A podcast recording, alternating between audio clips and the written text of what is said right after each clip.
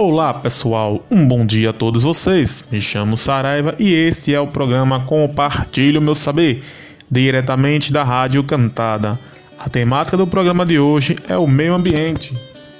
E para dar início ao programa de hoje, iremos ouvir agora o repórter e poeta Paulo Carneiro, que está em Recife, Pernambuco, onde versará sobre o Dia do Meio Ambiente, baseado na obra de Juarez e Alencar. É com você, Paulo. Olá, Saraiva e todos os ouvintes dessa rádio. Todo dia é dia do meio ambiente. Para quem pensa no futuro, tem que agir no presente. Não polua, não desmate, fuja desse disparate com atitude consciente. Quem destrói a natureza não pensa na própria vida, não age com consciência, é também um suicida comete a sintolice e, nesse ato de sandice, deixa a vida destruída. Vamos pensar no futuro, bem antenados ficar, e na atual conjuntura, essa causa abraçar. Uma atitude decente, salvar o meio ambiente para a vida continuar. Defender a natureza dá um baixa ao agressor, pois ela é fonte de vida, bela obra do Criador, santuário de beleza grande de fonte de riqueza, seja mais um defensor. É com você, Saraiva! Sem dúvida, Paulo. Preservar o meio ambiente é um ato importante, não só para a humanidade, mas para todos os seres que habitam a Terra. Que versem agora as mulheres nordestinas, repórteres da Chapada da Diamantina. Valeu, Saraiva! Pode deixar, amigo que eu venho cá dizer, o que trago comigo, compartilhar o meu saber. Dessa forma eu sigo, para em versos, renascer. Benditas sejam águas da Chapada Diamantina, águas garimpeiras, benção nordestina. Brotam das cachoeiras, cabeceira que fascina. Águas que abastecem boa parte da Bahia, mas agora perecem, mortas pela economia. Povos também carecem, com sua falta dia a dia. Frente a tudo isso, como podemos mudar o caos com compromisso, disposto a educar? Hum, não seja omisso. Arte não pode faltar. educação é arte. A arte de aprender, arte sem calar-te, a arte de renascer. A ciência da parte para apreciar o viver. Observe com atenção o meio que nos rodeia, entenda nossa função como parte dessa cadeia sem olhar com distinção o homem dessa teia. É contigo, Saraiva.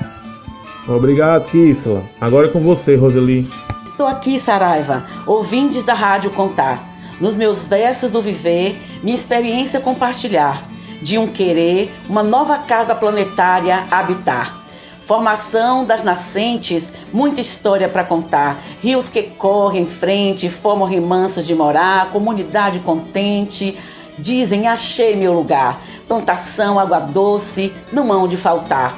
Fartura a se eternizar, segredo que a fortuna quer administrar. E como invisível deseduca e extrai para faturar.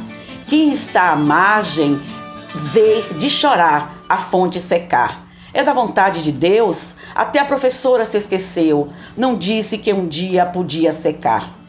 Pela educação de muitas mãos, os saberes em ação, retratar essa experiência no escrito do vivido como experienciação que afasta as ameaças de uma nova repetição.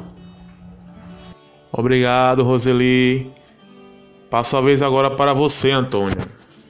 Olá, Saraiva e ouvintes da Rádio Contada. Chegou a seca de novo, que triste situação. É ver esse povoado passar fome no sertão. Ao entorno do rio Una, assentamento e plantação. No rio só tem areia, já faz tempo que secou. Tirar água do rio para fazer irrigação. Até o Tucunaré, a maldita carregou. Tudo isso aconteceu sem um plano de manejo voltado para a proteção dos sistemas naturais. Diante dessa problemática, é avaliar os pontos que esse impacto ultrapassou. Esse tal desequilíbrio que vivenciamos hoje tudo isso é consequência do analfabetismo ambiental, atrelado à ganância e à busca do poder. Expressa aqui o meu protesto, angústia, dores e lamento. É tanto sofrimento esse impacto ambiental. Pensar nas próximas gerações é ação transcendental.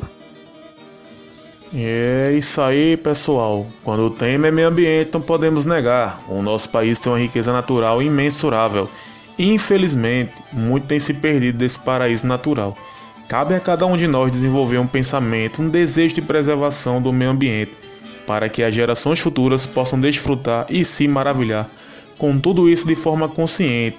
E lembrem-se, se não preservarmos nossa casa, onde iremos morar?